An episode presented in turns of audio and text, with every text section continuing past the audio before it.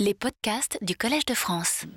La parole est maintenant à Pierre Rosan Vallon, qui est donc euh, titulaire de, de la chaire d'histoire moderne et contemporaine du politique au Collège de France. Et je me contenterai de rappeler euh, son dernier livre, euh, La contre-démocratie, la politique à l'âge de la défiance, publié il y a un an, et qui est en somme l'introduction du sujet qu'il va aborder aujourd'hui sur les métamorphoses de la légitimité.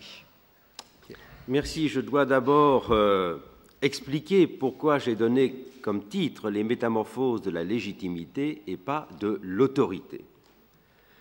Qu'est-ce que l'autorité? L'autorité euh, renvoie à ce que Ferrero a appelé le mystère de l'obéissance humaine. L'autorité, c'est ce qui produit de l'obéissance dans des conditions particulières. Ces conditions particulières, dit Kojève, c'est que l'autorité peut être définie comme la possibilité qu'a un agent d'agir sur les autres sans que ces autres réagissent sur lui, bien qu'il soit capable de le faire. On peut dire donc que l'acte autoritaire se distingue de tous les autres par le fait qu'il ne rencontre pas d'opposition de la part de celui ou de ceux vers qui il est dirigé, ce qui présuppose, d'une part, la possibilité d'une opposition, en principe, et d'autre part, le renoncement à cette opposition, le renoncement conscient et volontaire. L'autorité, c'est ce qui produit de l'obéissance dans ces conditions très particulières. Cette définition est cependant euh, trop limitée et insatisfaisante, me semble-t-il, et ce qu'a proposé Anna Arendt, c'est de l'enrichir de la façon suivante. En disant que l'autorité, ce n'est pas simplement la forme de pouvoir qui exclut la coercition, là où la force est employée, dit-elle, il n'y a pas d'autorité, l'autorité, c'est également ce qui est incompatible avec la persuasion. La persuasion, en effet, elle présuppose l'égalité et elle opère par un processus d'argumentation. Anna Arendt donc enrichit la définition de Kojève en disant que l'autorité, ce n'est pas simplement l'obéissance volontaire, c'est l'obéissance volontaire qui implique la renonciation à l'argumentation et à l'égalité que présuppose l'argumentation. Donner cette définition invite à qualifier l'autorité. Qu'est-ce que l'autorité? Comme forme politique, on pourrait dire dans le vocabulaire de Rousseau que l'autorité est une puissance indirecte, puisqu'elle produit des effets d'obéissance de façon indirecte. Une puissance directe serait celle de la coercition ou de l'argumentation. Il me semble que l'on peut donner une définition plus éclairante de la forme politique que représente l'autorité c'est d'employer le concept qui était forgé par l'économiste Kenneth Arrow et de définir l'autorité comme une institution invisible.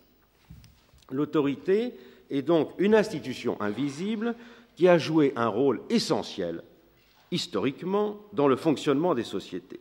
On peut même dire que les sociétés ont été organisées avec deux grandes institutions invisibles, l'autorité d'un côté et la confiance de l'autre. La confiance, c'est l'institution invisible qui vient d'en bas d'abord, et l'autorité, c'est l'institution invisible qui opère dans l'autre sens, d'en haut. Et la situation de nos sociétés contemporaines, c'est que et la confiance et l'autorité ont régressé de concert. Pour le comprendre et comprendre les effets qu'ont cette régression de concert, il faut euh, revenir aux définitions que j'ai rapidement données et euh, peut-être également montrer le parallélisme des processus de déconstruction de la confiance et de l'autorité qui ont été simultanés. Commençons très rapidement avec la confiance. La confiance, elle a à la fois une dimension cognitive et probabiliste.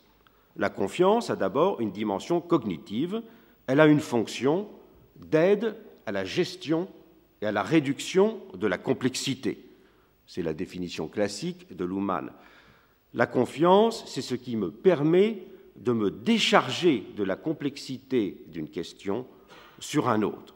C'est donc un mécanisme de réduction de cette complexité. Et la confiance a aussi une dimension probabiliste, elle est un calcul, elle est un moyen de gérer l'incertitude et de la réduire. C'est la définition la plus classique de la confiance. La confiance est une hypothèse sur un comportement futur. Si je fais confiance à quelqu'un, c'est que je fais une hypothèse sur le comportement qu'il pourra avoir dans l'avenir.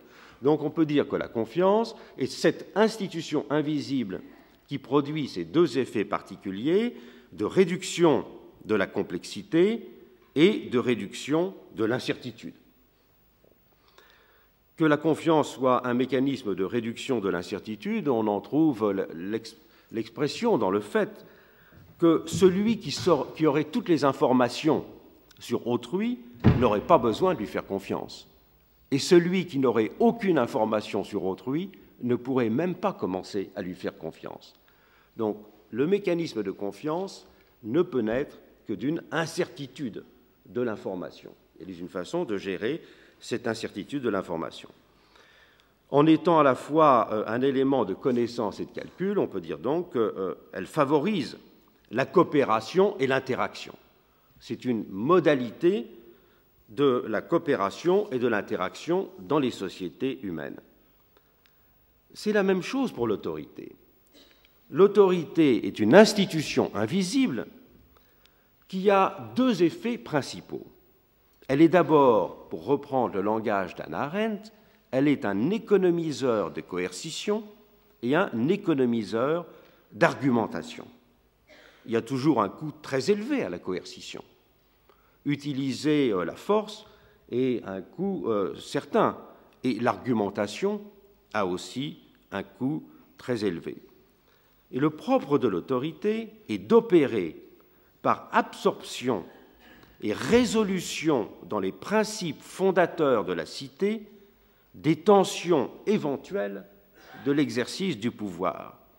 Elle instaure donc ce qu'on pourrait appeler un régime de la présupposition, elle déplace dans le fondement des principes organisateurs toute une partie des problèmes de la régulation de la cité. C'est ainsi qu'il y a, pourrait-on dire, une économie générale des rapports entre le pouvoir et l'autorité, l'autoritas et la potestas. Augmenter l'autorité, c'est rendre plus facile le pouvoir, en même temps que c'est transformer un régime de temporalité entre le passé et le présent. Sur ce point, on pourrait dire d'une certaine façon qu'il y a d'ailleurs une absence de différence entre la définition étymologique la plus classique d'autorité et la définition de Benveniste que Antoine Compagnon a rappelée. Parce que ce qui est augmenté dans l'autorité, pourrait-on dire, c'est la fondation. Ce à quoi procède l'autorité, c'est d'augmenter la fondation pour alléger les tensions du présent. Et c'est pour cela que dans le monde romain, puisque le monde grec ne connaît pas la notion d'autorité, dans le monde romain, ce rapport à l'autorité se traduit par une économie particulière du rapport entre activité religieuse et activité politique.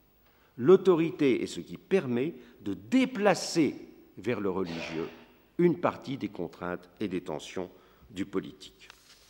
Cette euh, dimension euh, de euh, l'autorité, on la trouve d'ailleurs, on la retrouve la trace de façon très importante dans le monde romain, dans le fait de cette différence qui a souvent été soulignée d'abord par Mommsen de façon particulièrement éloquente, pour expliquer pourquoi l'autorité était le propre du Sénat, alors que le pouvoir ne pouvait résider que dans le peuple. Le caractère autoritaire du Sénat, dit euh, Mommsen, procède du fait qu'il augmente le pouvoir des anciens dans la société. Et qu'augmentant le pouvoir des anciens dans la société, il libère, je dirais, il rend plus facile le pouvoir du présent. Mommsen, d'ailleurs, euh, à partir de cette analyse de la distinction à Rome de l'autorité et du pouvoir expliquait également de cette façon-là la différence entre euh, le mode de colonisation grec et le mode de colonisation romain. Il disait les cités grecques, euh, étant fondées sur un principe d'autofondation, peuvent faire sécession indéfiniment et peuvent indéfiniment créer de nouveaux établissements, alors que le mode de colonisation romain, disait-il, ne peut procéder que par une augmentation de la fondation générale de la cité. Et donc il y a un mécanisme de construction de l'empire, expliquait-il, qui est lié véritablement à cette définition de l'autorité comme ce qui augmente la fondation de la cité, et non pas simplement ce qui fonde le pouvoir euh, euh, immédiat. Le propre des sociétés contemporaines, c'est euh, le déclin de ces deux institutions invisibles.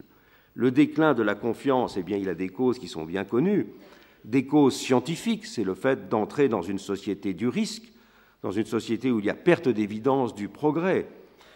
Elle a des causes économiques, c'est la croissance de l'incertitude, le déclin de la planification. Et elle a des causes sociologiques, c'est ce qu'on a appelé la société plus éclatée, la société d'éloignement, la société individualiste. Plus il y a de distance entre les individus, moins la connaissance qu'ils ont des autres est forte, et plus la connaissance des autres est faible, et bien plus la confiance euh, diminue. Donc la confiance suit, si je puis dire, la désagrégation de l'homogénéité des sociétés. Mais l'autorité est également en déclin.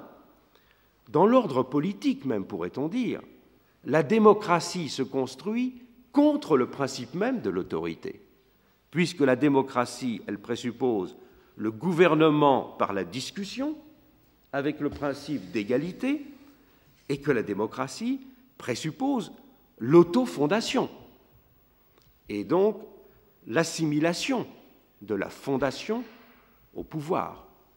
Il y a donc, par définition, pourrait-on dire, une impossibilité de parler de l'autorité démocratique. Il n'y a pas d'autorité démocratique possible. Il peut y avoir dans le monde démocratique, et nous en parlerons pendant ce colloque, des autorités scientifiques, des autorités euh, morales, qui n'ont besoin ni de coercition, ni de persuasion, même si c'est peut-être de moins en moins pour exister, mais il n'y a pas d'autorité démocratique. Tout pouvoir doit se justifier, tout pouvoir doit utiliser la discussion, tout pouvoir repose sur l'égalité et la démocratie est liée au principe d'auto-fondation. Donc, lorsque Hannah Arendt disait que l'autorité a disparu du monde moderne, elle dit tout simplement que l'autorité a disparu du monde démocratique, l'autorité politique. Alors d'autres catégories d'autorité peuvent exister. S'il n'y a plus d'autorité dans les sociétés d'autorité politique, dans les sociétés démocratiques, il y a en revanche une légitimité. La légitimité, elle produit aussi des effets d'obéissance, mais dans des conditions très différentes, parce qu'elle produit des effets d'obéissance en reposant, en faisant reposer l'autorité sur la société euh, elle-même.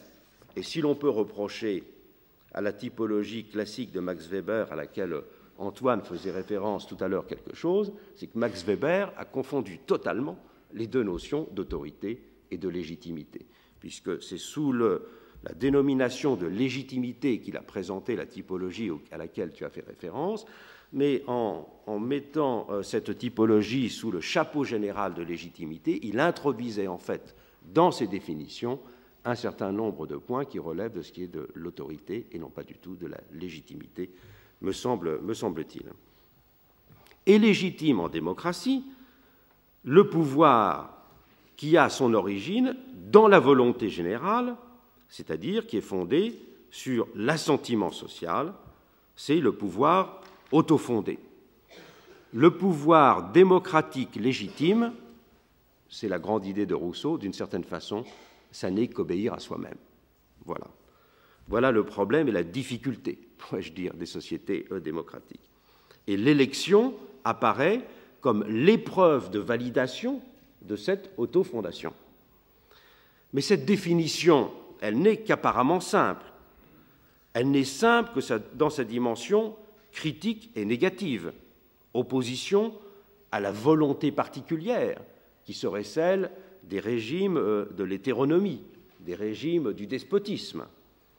Mais elle est complexe si l'on veut la définir positivement. Si on veut la définir positivement, on se heurte en effet à la fois au problème de la temporalité de la volonté. Est-ce que la volonté s'exprime comme une histoire continue ou est-ce que la volonté n'est-elle que l'expression d'un moment Et elle est complexe car elle renvoie à la question fondamentale de l'unanimité sociale. D'ailleurs, nous n'avons plus aujourd'hui euh, la mémoire de ce qu'a été la puissance de l'idée d'unanimité dans la constitution des sociétés démocratiques. L'idée que le pouvoir de l'autofondation devait être le pouvoir de la société unanime était évidemment le principe fondateur, y compris pour euh, les pères fondateurs de la Constitution française comme Sieyès, qui ne voyaient dans la, majorité qu'une façon d'exprimer de façon euh, limitée, mais de façon philosophiquement euh, fondée, l'unanimité. C'est dire que ce qu'il y avait, ce qu'il y a de clé dans la définition de la démocratie, derrière la référence à la volonté générale, c'est l'insistance d'un pouvoir qui serait fondé sur la généralité. On pourrait dire que derrière la définition de la volonté générale, ce qui importe, c'est la notion de généralité beaucoup plus que celle de volonté. Et on peut donner à ce moment-là la définition suivante de la légitimité démocratique est légitime le pouvoir identifié à la généralité sociale. Comment définir cette euh, généralité euh, sociale? Ben, Cette généralité sociale, elle peut d'abord être définie très simplement comme euh, l'expression unanime. L'expression unanime signifie que l'unanimité, d'ailleurs, n'est pas simplement définie comme une modalité de la prise de parole, mais que l'unanimité est un état social. C'est cela la grande idée de Sieyès, c'est que l'unanimité n'est pas simplement, je dirais, une manifestation d'un universalisme arithmétique. L'unanimité, elle est un état social. Ce qu'il y a de, euh, c'est un peu ce qu'il y a de fondamental dans toute la théorie de son livre Qu'est-ce que euh, le, euh, le tiers-état Mais cette vision de l'unanimité est évidemment souvent mise en défaut, mise en difficulté. Et du même coup, les démocraties ont élargi la définition de la généralité sociale.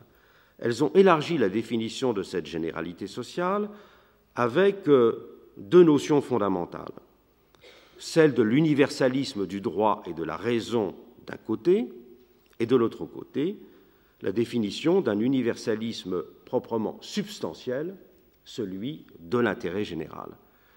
Ces deux définitions d'un universalisme du droit et de la raison et d'un universalisme substantiel de l'intérêt général, c'est ce que, dans la tradition française, on appelait l'idée républicaine.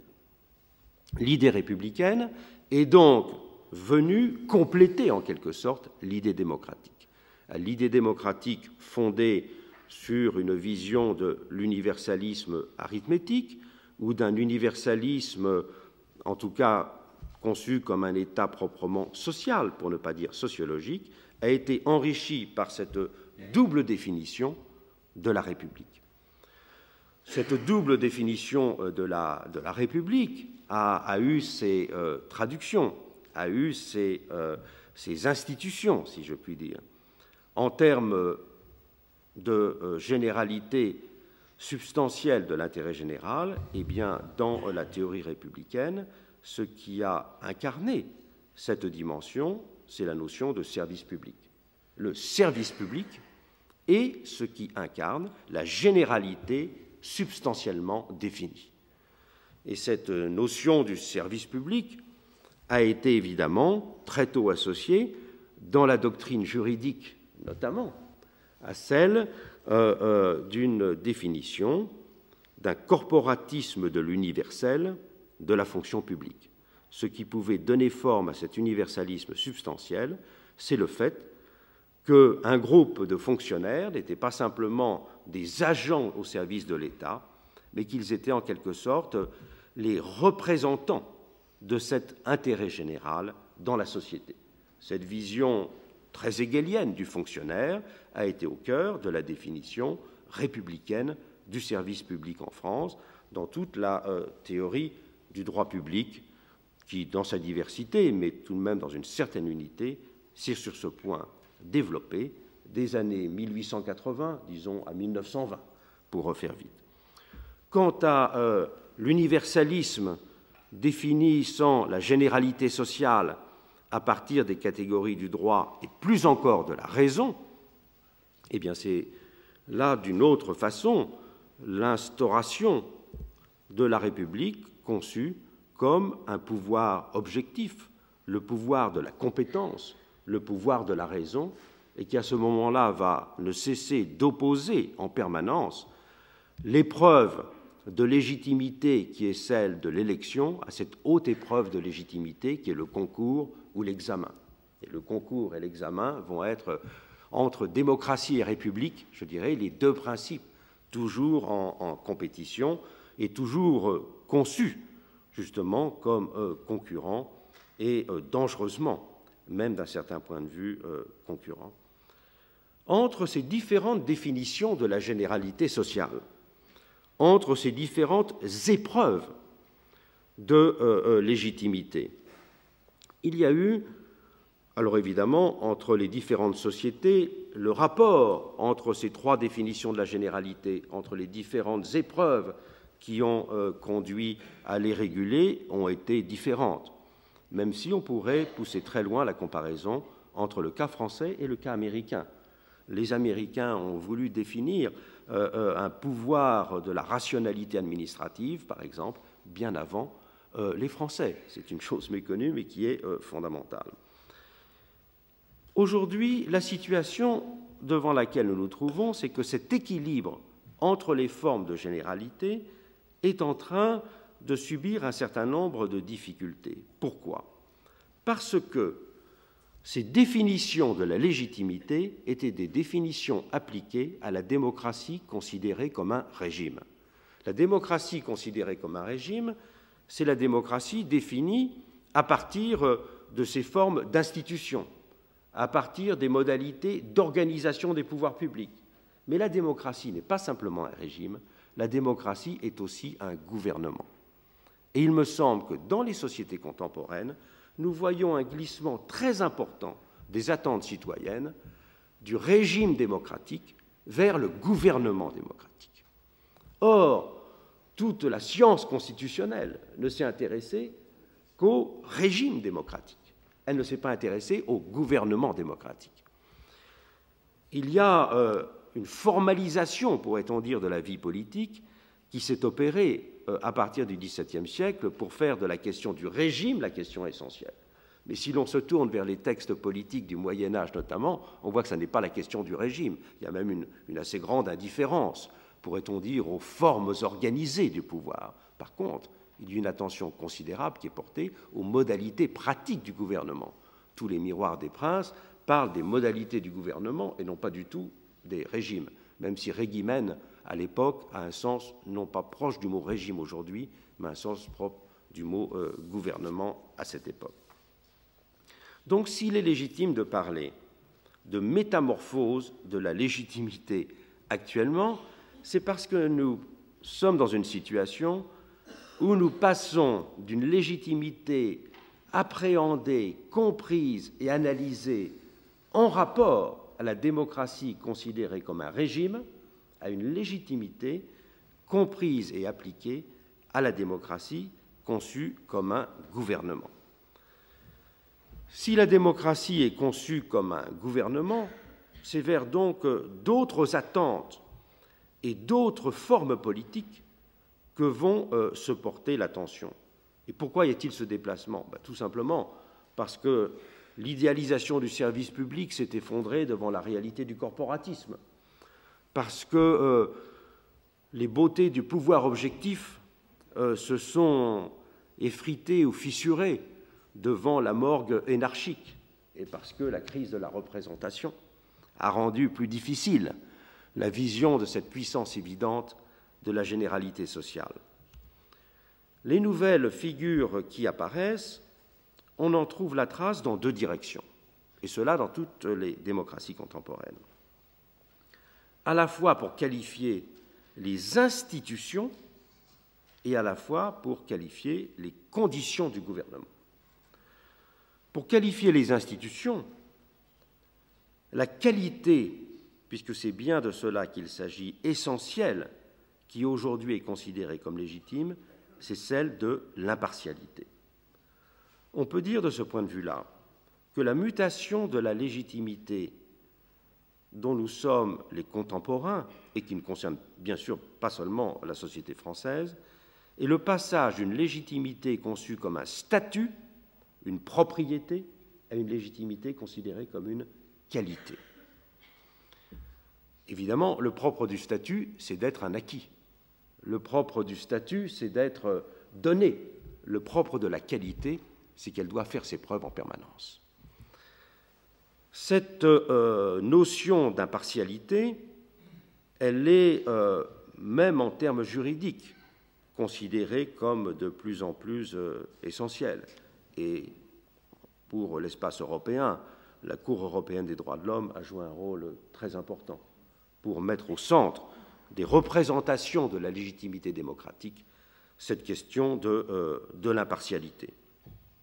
Et nous pouvons euh, dire de ce point de vue-là que s'il y a une évolution vers euh, l'attention à cette qualité d'impartialité, c'est aussi pour une raison de type sociologique. C'est que nous sommes dans des sociétés qui sont moins définies par leur généralité que par leur spécificité. Nous sommes dans des sociétés, pour le dire de façon outrageusement simplificatrice, qui sont davantage des sociétés de l'individu que des sociétés du groupe, qui sont des sociétés dans lesquelles la régulation collective joue un moins grand rôle et l'attention à la non-discrimination des individus joue un rôle croissant. Donc il y a dans ce basculement de légitimité aussi si je puis dire, la conséquence d'une transformation de la nature même de nos sociétés, qui ont besoin euh, d'arbitrer entre des euh, risques de discrimination, entre des problèmes d'égalité d'accès, et non pas simplement une régulation de type euh, collective. Donc si la première dimension de cette figure de la légitimité comme qualité la légitimité appliquée à la question du gouvernement démocratique et non plus simplement appliquée à la question du régime et celle de l'impartialité, il y a une autre dimension, elle appliquée au gouvernement. Et cette notion essentielle, même si elle est susceptible de déclinaisons très nombreuses et qu'évidemment il faudrait définir avec beaucoup plus d'attention que je ne peux le faire en quelques minutes ici, c'est celle de proximité ou si l'on veut, celle aussi de participation, mais tout en notant que cette notion de proximité ou de participation a, en une vingtaine d'années, complètement changé de définition. Ce qu'on appelait participation il y a encore une vingtaine d'années, sans faire même référence aux définitions proprement économiques de la participation. Ce qu'on appelait participation, c'était une modalité de contournement du principe représentatif. C'était une façon, d'une certaine manière, je dirais, d'abaisser le système représentatif au profit de modalités du gouvernement direct.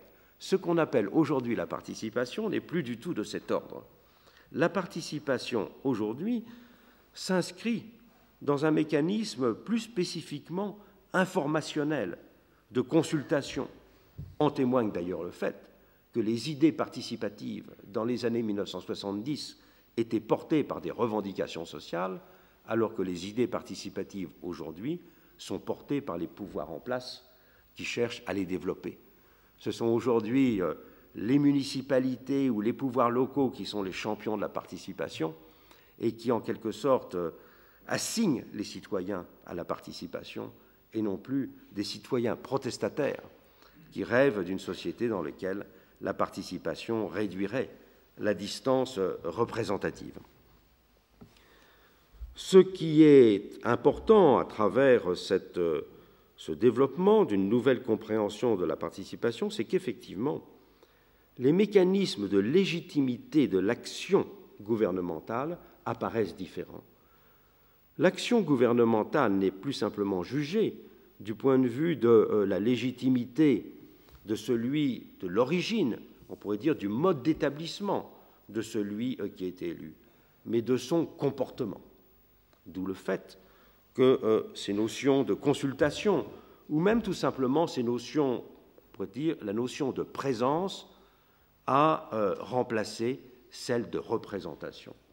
La politique de la présence s'est substituée à la politique de représentation dans le monde contemporain, comme on le voit en tout cas dans la société française avec éclat depuis quelques années, et comme on l'a vu de façon non plus éclatante mais spectaculaire depuis quelques mois. Mais il me semble que euh, cela indique un changement absolument majeur dans le rapport que les sociétés entretiennent à l'idée démocratique. L'idée démocratique a été longtemps investi du souci et du souhait de modifier le régime politique. Aujourd'hui, la démocratie est essentiellement orientée vers une redéfinition des conditions de l'exercice du pouvoir. Et donc peuvent aller de pair dans nos sociétés une démocratie désenchantée au niveau des régimes, on critique la représentation, on la suspecte, mais au fond, on ne rêve plus d'en modifier radicalement les conditions.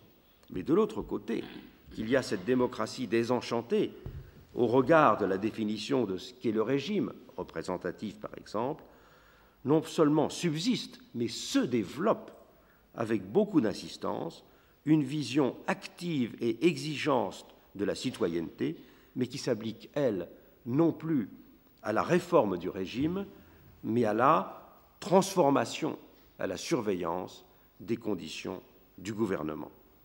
Il y a donc bien loin d'avoir simplement, je dirais, euh, une réflexion nécessaire sur les conditions de l'autorité ou sur les conditions classiques de la légitimité démocratique, il faut voir que, me semble-t-il, que nous sommes en train, et nous avons déjà fortement commencé sans en avoir pleinement pris conscience, à vivre une mutation absolument fondamentale dans les définitions implicites que les sociétés démocratiques donnent d'elles-mêmes. Je vous remercie.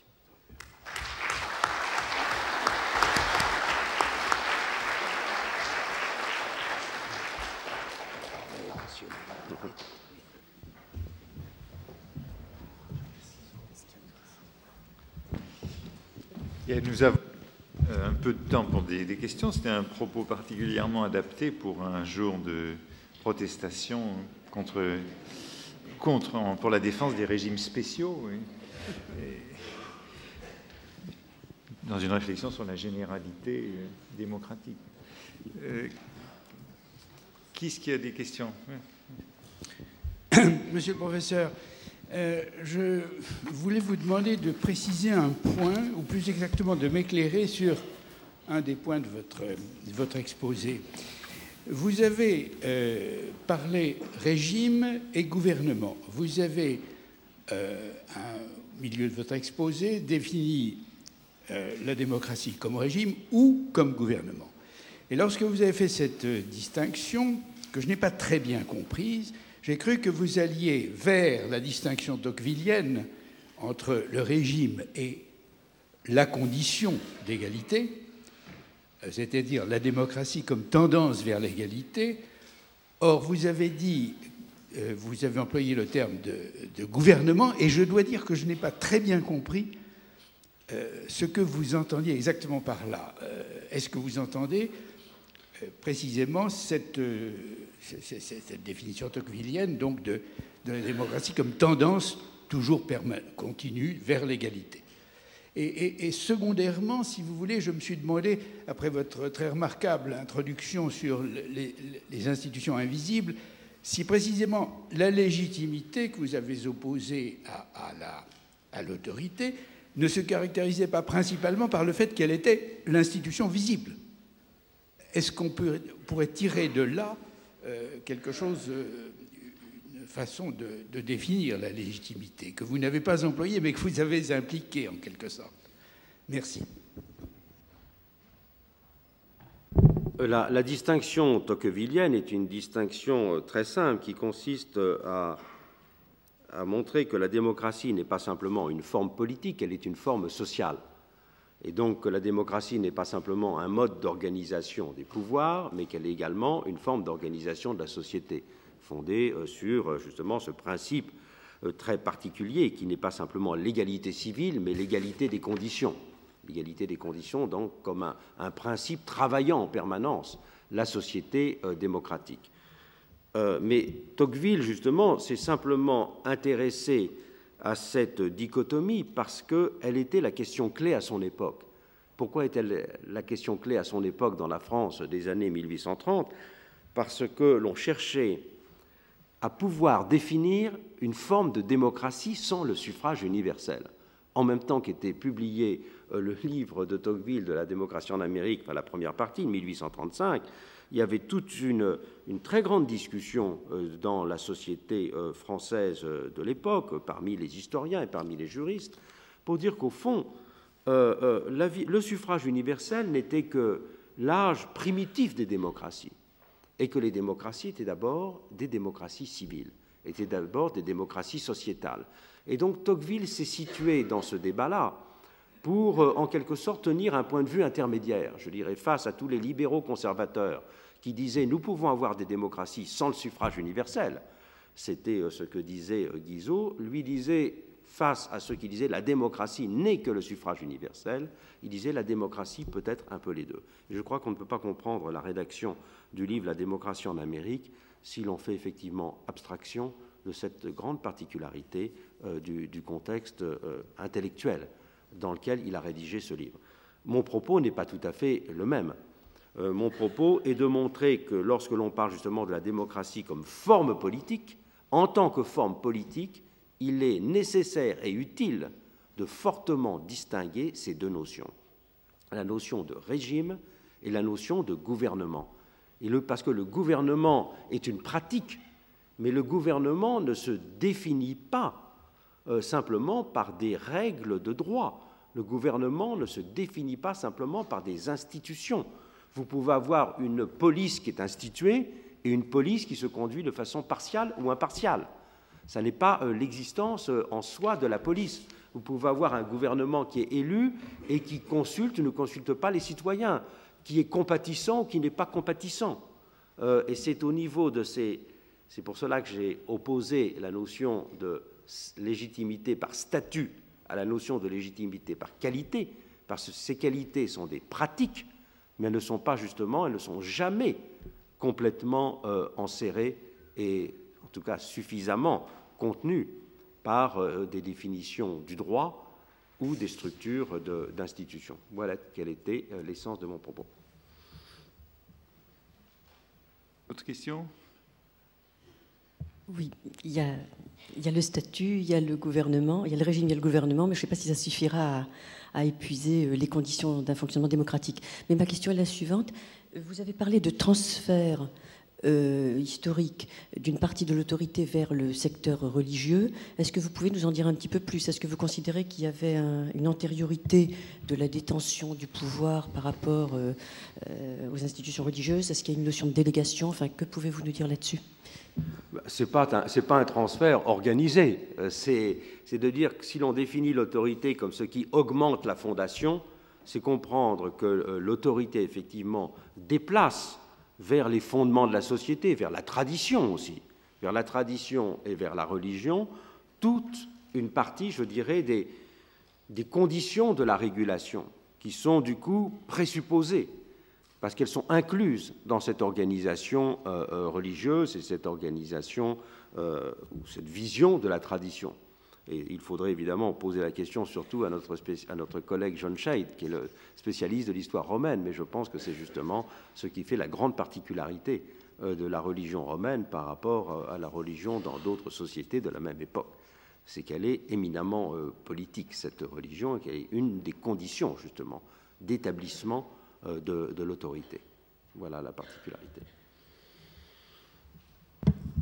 moi, j'avais une, question, une remarque. À propos de cette euh, transformation que, tu évoques du, régime au gouvernement démocratique, du statut à la qualité, faisant de l'impartialité le critère. Hein.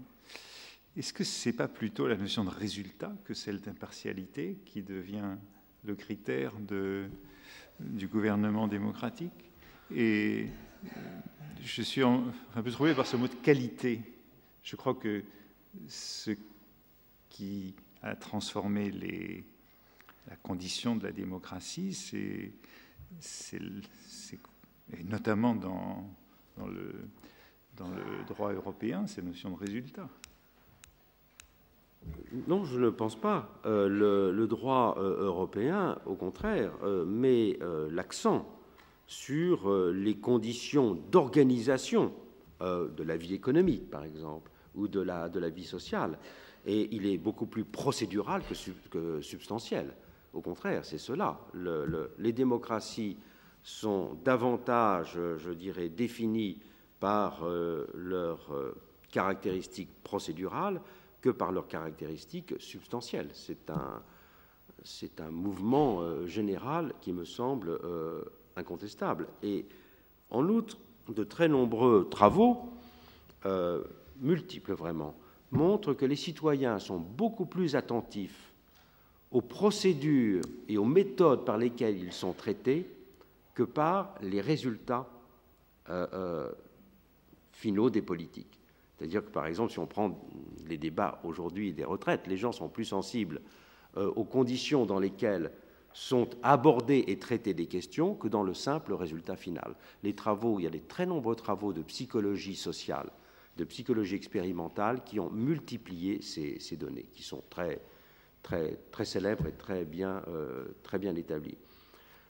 On voit notamment que des gens acceptent plus facilement d'être punis, par exemple, sévèrement par un officier de police ou par un tribunal s'ils pensent qu'il a été juste dans, euh, dans son jugement. Euh, voilà. Et eh ben, la démocratie, c'est cela. C'est préférer, je dirais, la, la, qualité de la procédure à l'apparente évidence des résultats. Ça te laisse perplexe un peu perplexe sur, l'évaluation démocratique aujourd'hui. Bien sûr, en bien sûr, en politique, la question de la substance, elle compte toujours, puisqu'il y a des, il y a des, il y a des programmes euh, euh, concurrents, euh, il y a des formes de mécontentement devant des politiques existantes, bien sûr. Mais ces questions de, substance, elles sont, je dirais, la, matière ordinaire du conflit politique de la compétition euh, électorale. Mais je voulais surtout insister, ça c'est, je dirais, c'est l'évidence, c'est connu, je voulais insister sur ces autres dimensions plus procédurales qui ont été euh, moins étudiées et qui sont surtout, me semble-t-il, beaucoup moins comprises. Retrouvez tous les podcasts du Collège de France sur www.collège-de-france.fr.